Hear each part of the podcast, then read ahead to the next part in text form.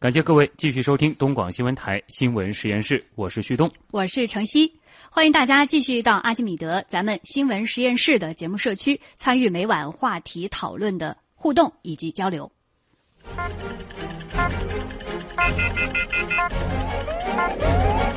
知识对撞机。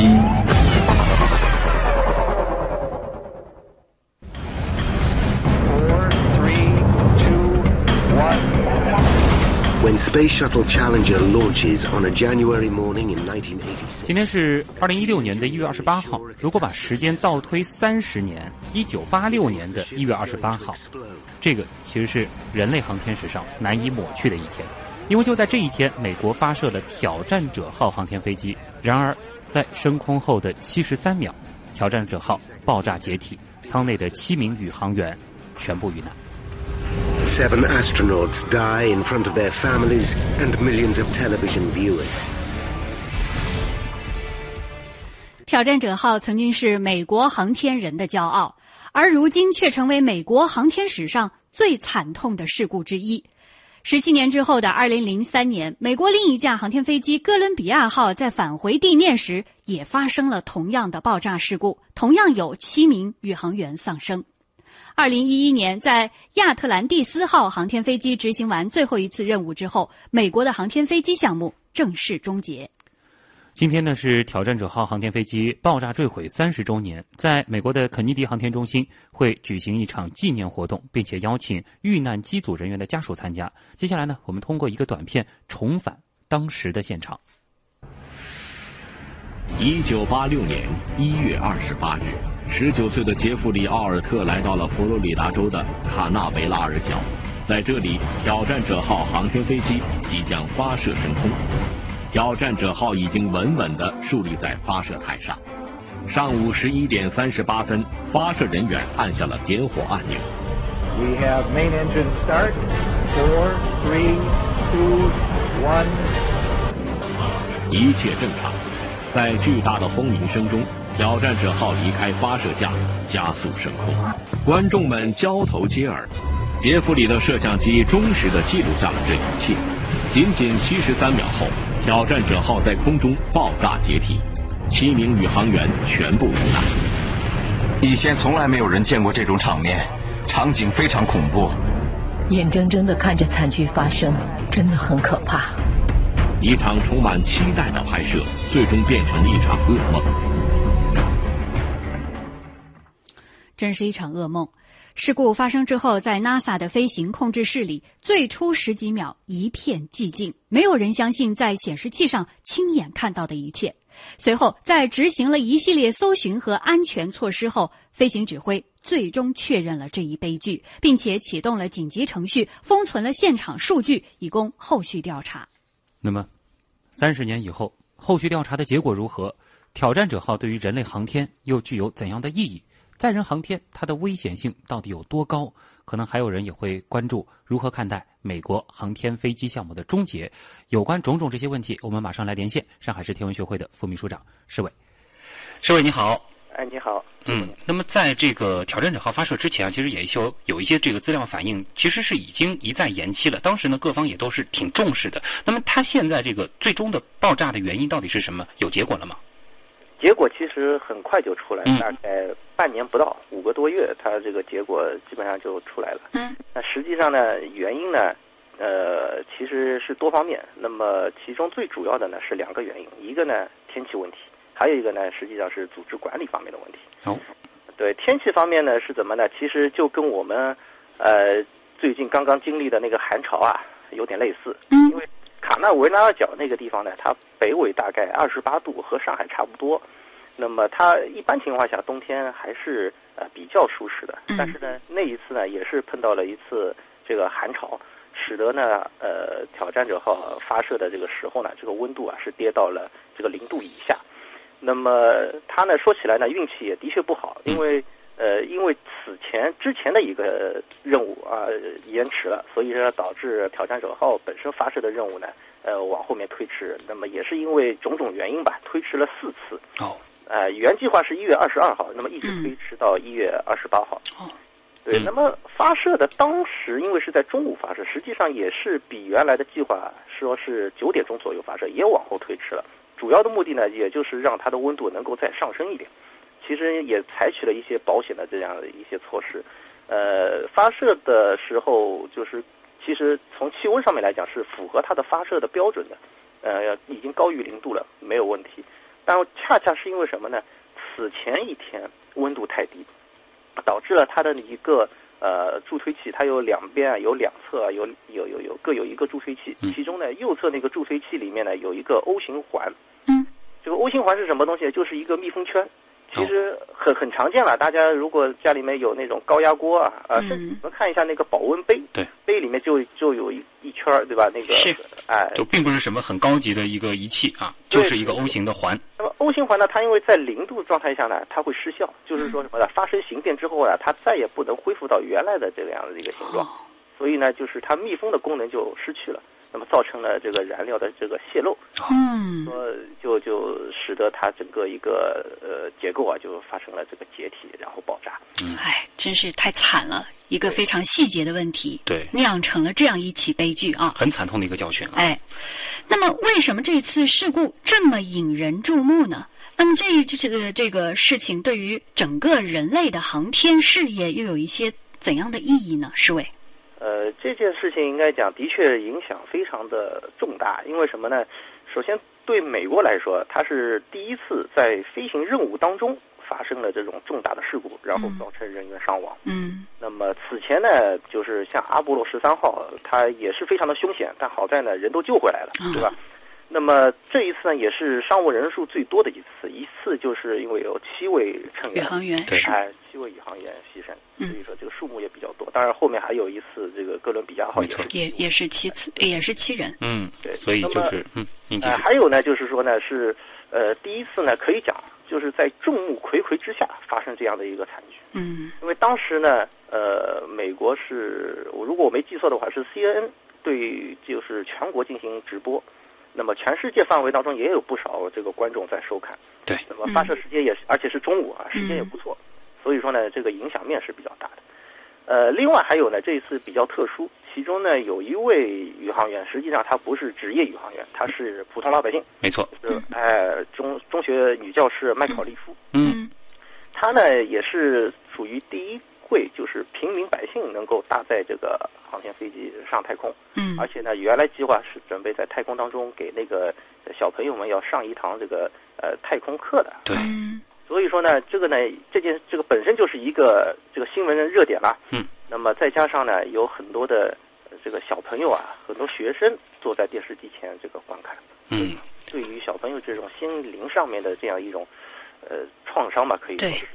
还还还是相当大的。对，其实你已经提到了这个太空教师啊，非常遗憾，他本来应该是世界上第一位太空教师，只是这个太空教学没有办法实现了。其实我们也制作了一个短片啊，向这七位宇航员致敬一下。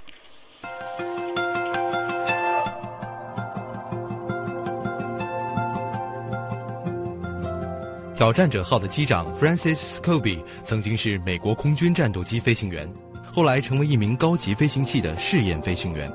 他一生都在和危险打交道，但他幽默开朗，他是全机组的核心与灵魂。驾驶员 Michael Smith 曾经在美国海军服役，他担任过战斗机飞行员，并且多次获得奖章。宇航员 Judy Resnick 在闲暇时，他喜欢弹钢琴，喜欢在音乐中寻找美的享受；而 Ronald McNair 则喜欢在太空中做试验，比如吹奏萨克斯管。他一直梦想着能够在外层空间站去生活。Gregory Jarvis，他是满怀希望参加这次航天旅行的。他总是随身携带着一面小旗子，这是他的母校送给他的纪念品。Alison Onizuka 出生于夏威夷，祖籍在日本。他在孩提时代总爱光着脚板在咖啡地和墓地里跑来跑去。他一直梦想着有一天去月球旅行。在成为飞行员后，他雄心勃勃的。准备大展宏图，而最让人印象深刻的是三十七岁的 Krista McAuliffe。作为一名中学女教师，她登上挑战者号的目的是为了能在太空中通过电视向美国和加拿大二百五十多万名的中小学生讲授两节太空课。并且在航天飞机上完成几项科学表演，录下来向学生们播放。当挑战者号发射的时间确定后，数百万名学生守候在电视机前，等待他们的老师进入太空。然而，这堂前所未有的太空课始终没有开始。真的是非常的可惜啊！挺不是滋味的啊。嗯。那也向所有为太空探索、为科学牺牲的人致敬吧。呃，其实听完了这一段，很多朋友其实也会有这样一种感觉：这个载人航天还是一件非常危险的事情。这申伟能和大家来说一说，这个危险主要体现在哪些方面吗？呃，应该讲就是太空的环境啊，非常的凶险。嗯嗯。先没有空气，呃，然后呢，这个温度也是非常非常的低。那么当然没有空气的话，这个不仅仅是呼吸有问题，还有一个气压啊，就是都都会有有问题。那么还有一个比较可怕的宇宙射线。嗯。那么宇航员从地面到太空呢，他整个要经历的过程，包括他返回，其实有很多难关等着他。比如说身体的这种载荷啊，就是我们讲那个呃，就过载，就是要承受可能身体几倍的这种重量。嗯。那么还有呢，可能呃会面临这个太空当中，你怎么样去解决一个水循环的问题？嗯，啊，人得喝水，嗯，从哪里来？都不不可能带着很多很多的水上去。嗯，那么还有那这是一个密闭的一个空间，密闭空间里面最害怕的就是什么呢？像那个施压，呃，这个着火、火警，这个都是非常非常的可怕。所以说，载人航天的核心可以讲就是如何保证。乘员就是保证宇航员的安全，应该讲这是它的核心问题。哦，看来对这个人体生理方面的挑战还是蛮多的啊。对，所以和一般的火箭发射相比，这个载人航天它其实这个技术难点难的不是一个量级那么简单的。嗯，而且呢，就是非常的复杂，就是呃，结合一下，就是以我们国家这个载人航天啊，呃为例的话，其实也可以看到我们。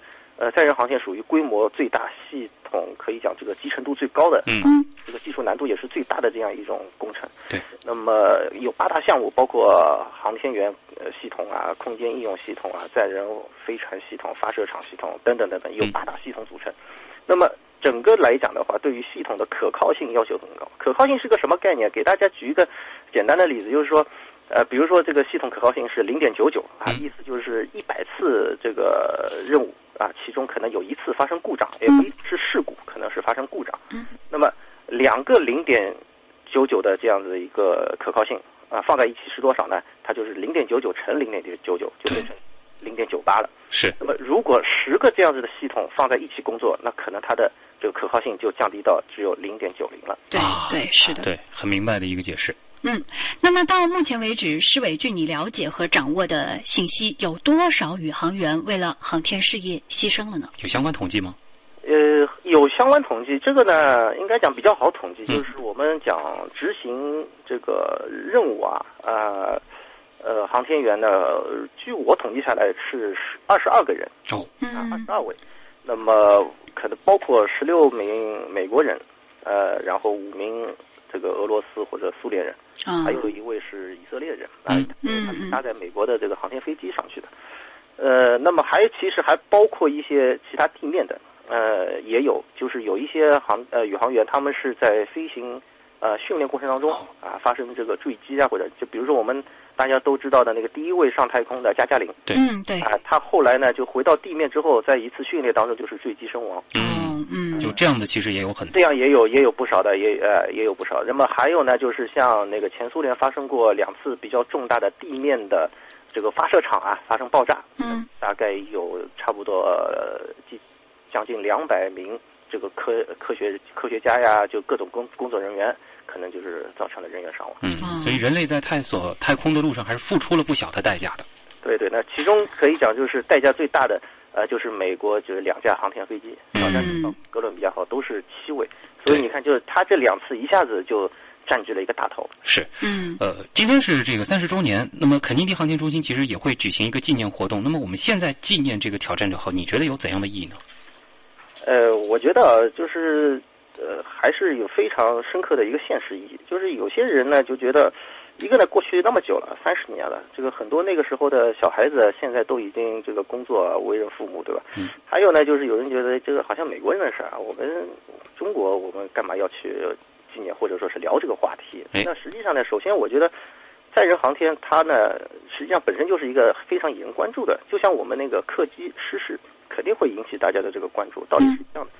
就是哪怕一个小小的问题，都就都有可能造成一个非常这个惨痛的结局。是啊，包括可能会威胁到地面的人员或者财产。嗯，那么第二个呢，就是如何提高这个可靠性，这始终是载人航天工程它呃永恒的一个话题。那么我们国家航天精神也是一直就是保持着这样的一个就是质量第一的这样原则，就强调这种呃零差错、零容零容忍。那么实际上呢，在这个挑战者号事件当中呢，也暴露出来在工程管理方面有一些问题。哦，也就是呃，其实事先他们有就是我们讲呃助推器的供应商，他们的工程师已经是注意到这个 O 型环的问题，啊，就是说可能会在低温状态下失效，他们提出这个问题，但是呢，这个意见并没有上升到就是 NASA 他们就是关于航天飞机发射任务的。这个决策层啊啊，这个就说明呢，他们的这个管理当中是存在一定的问题。包括后来的哥伦比亚号，他们在发射的时候呢，已就已经发现了这样一个隐患，从那个录像当中已经发现了。嗯，但是他们呢也是毫无，就是毫无为力啊，就是没有办法去解决这样的问题。所以呢，这个也是非常值得探，从技术上也是值得探讨的。那么第三点呢，我想也是就是航天事业，它是。非常非常的这个艰险，但是呢，我想它也是集中反映了就是人类啊，它的一种科学探索或者它的一种科学精神。那么这是一种人类的本性。嗯，航天事业呢，它是呃我们表现了一种人类不断追求梦想、实现自我超越。所以说，我觉得呃，尤其像美国呃。就是纪念挑战者号这样一个事件，也是为了激励后面的人啊，或就是激励我们后人继续前进。所以你会看到，就是在美国的他的中学教育啊啊，还有包括他的各种像科普这种教育当中，呃，爱国主义教育都是拿这个挑战者号呃作为一个非常呃典型的这样一个案例。嗯嗯，好的一个素材。嗯，那么施伟，这个我们知道，在二零一一年亚特兰蒂斯。号之后啊，这个美国就停止了航天飞机的项目了。那么，到底这里面有一些什么样的原因要停止航天飞机项目呢？是因为航天飞机过时了吗？呃，航天飞机呢，的确是过时了，因为它的一个技术，它是从一九八一年哥伦比亚号的这个发射，实际上它的一些技术都是六七十年代的技术。哦，啊，的确是已经老了，这是一个。第二个呢，就是航天飞机呢，本来想让它能够重复发射啊，降低成本，但事与愿违。实际上并没有，呃，有一个统计就是到了二零一一年，就是航天飞机结束任务之后，发现呢，它整个航天飞机计划呢，花费了大概将近两千亿美元。哇！那么如果摊到每一架航天五架嘛，对吧？五架航天飞机摊下来的话呢，差不多大概是一百二十亿，一个就是一架航天飞机的造价，再加上就是发射单次发射的费用，大概有。高达四四亿多吧，嗯，成本也是够高的。哎，这实际上这个已经是超过他们原来预算的十倍了。啊，哎，这完完全划不来。那么就是这样的一种高成本的，又是一种这个这个，就是我们讲安全系数好像并不那么高的，嗯，而且维护呢也是相当麻烦的这样一个东西。那算了吧，还是把它停掉，就停掉了。所以以后的这个载人航天可能就会用一些这个其他的方式了。呃，对，就是用一些火箭。现在大家看到，SpaceX 啊，哎，这个国内的，就是我们国家的，还是其他国家的？嗯，还是以飞船为主了。对对对对。啊，好，嗯，时间关系啊，也非常感谢上海市天文学会的副秘书长施伟带给我们的这样子的一组回忆，一起回顾了挑战者号的三十年。好，谢谢施伟。那么，在肯尼迪航天中心呢，今天是会有一场名为“追忆时间”的纪念活动，是旨在纪念这个 NASA 史上的几次重大的航天事故，其中还包括了阿波罗一号飞船起火，以及挑战者号空中爆炸三十周年，还有哥伦比亚号航天飞机失事十三周年。稍后见。